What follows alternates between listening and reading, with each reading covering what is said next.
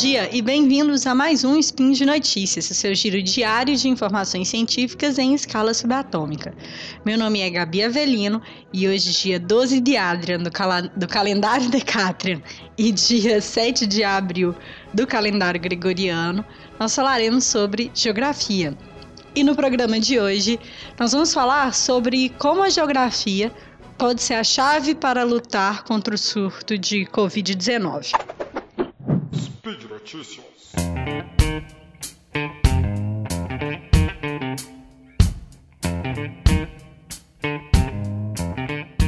Esse foi um texto que foi publicado pelo site Mundo Geo, que é um site muito acessado por nós geógrafos e pelos uh, outros profissionais correlatados.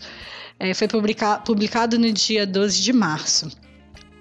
É um texto que foi escrito pelo Marshall Shepard e aí ele uh, eu queria comentar com vocês o texto, né, e trazendo os, os comenta é, comentando o que ele vai falando sobre.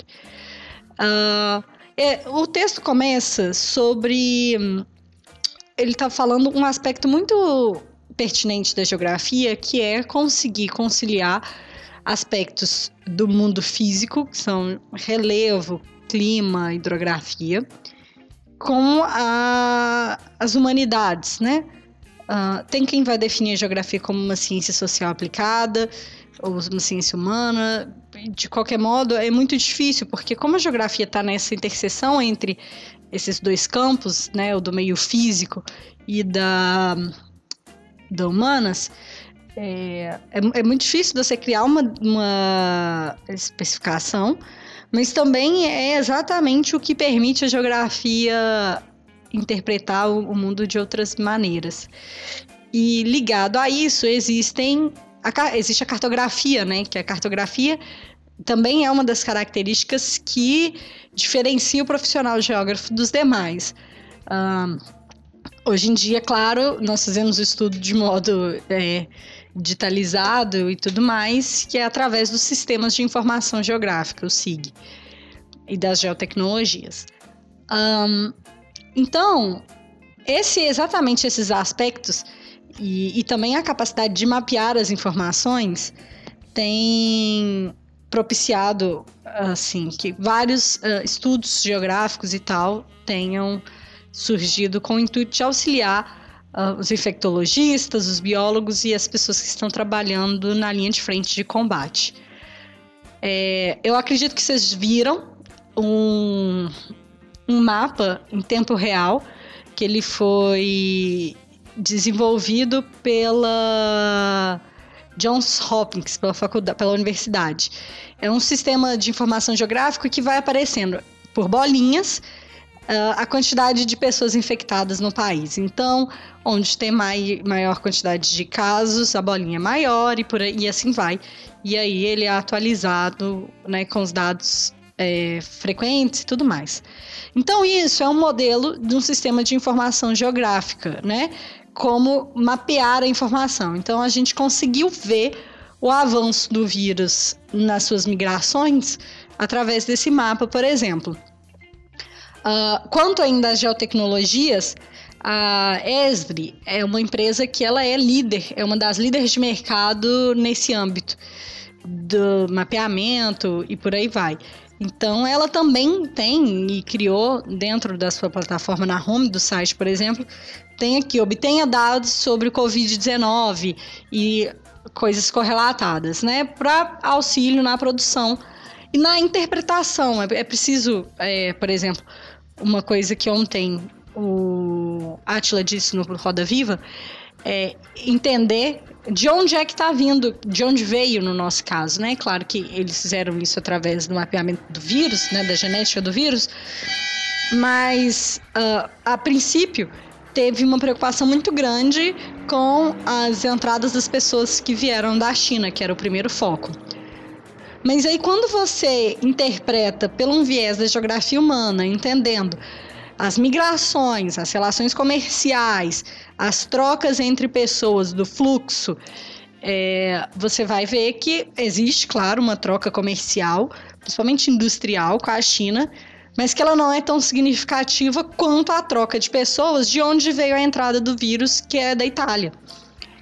Então, a, a interpretação dos fluxos ele é, também é, é interessante. E aí, o Marshall, por exemplo, ele cita um, um documento que é muito interessante, que é um estudo que é de 2011, ele foi feito no contexto do ebola, mas é as políticas a escala e o manejo de enfermidades infecciosas na era de viagens aéreas com liberdade.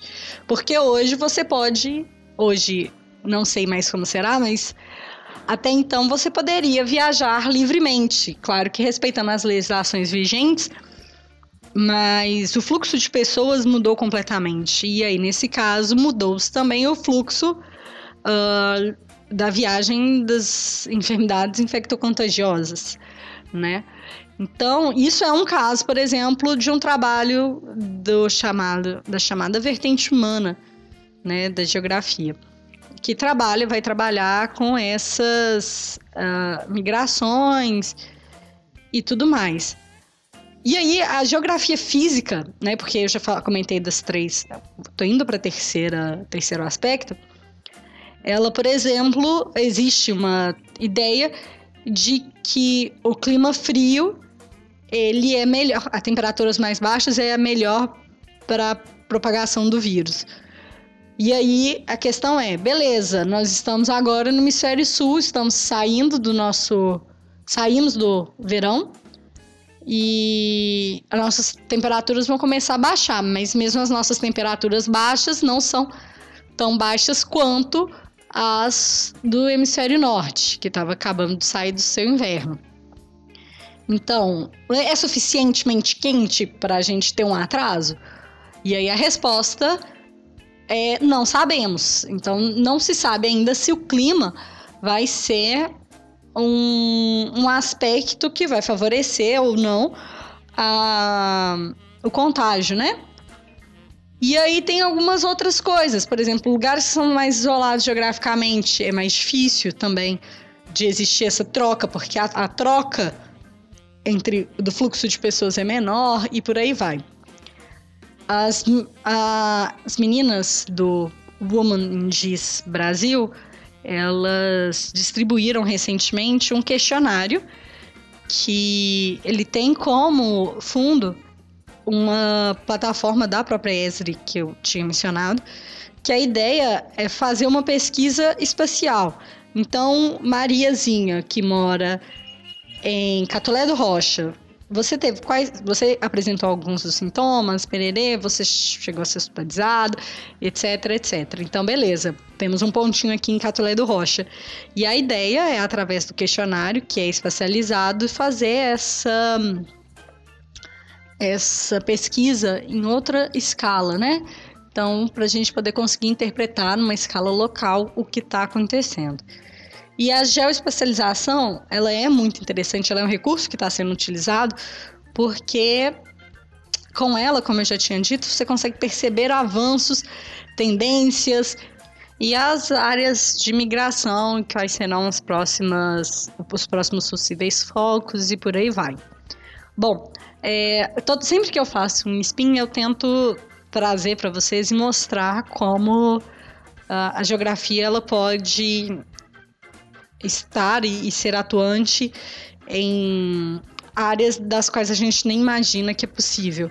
E o SIG é um meio da gente conseguir acessar mais e trazer uma nova interpretação a respeito das coisas. Eu vou deixar o link para esse texto aqui no post e também o link para o mapa que eu comentei com vocês, esse mapa interativo da, do status da Covid no mundo. Então, é por hoje é só, gente. Eu lembro que todos os links comentados estão no post, como eu acabei de falar. Deixa lá também seu comentário, elogio, crítica, declaração de amor, é, jeito de matar o Tarek, mas aí é segredo. Lembro que esse podcast só é possível acontecer por conta do seu apoio no patronato do SciCast no Patreon, no Padrinho, no PicPay. Um grande abraço, um beijo, até amanhã e, gente, fique em casa e lavem as mãos.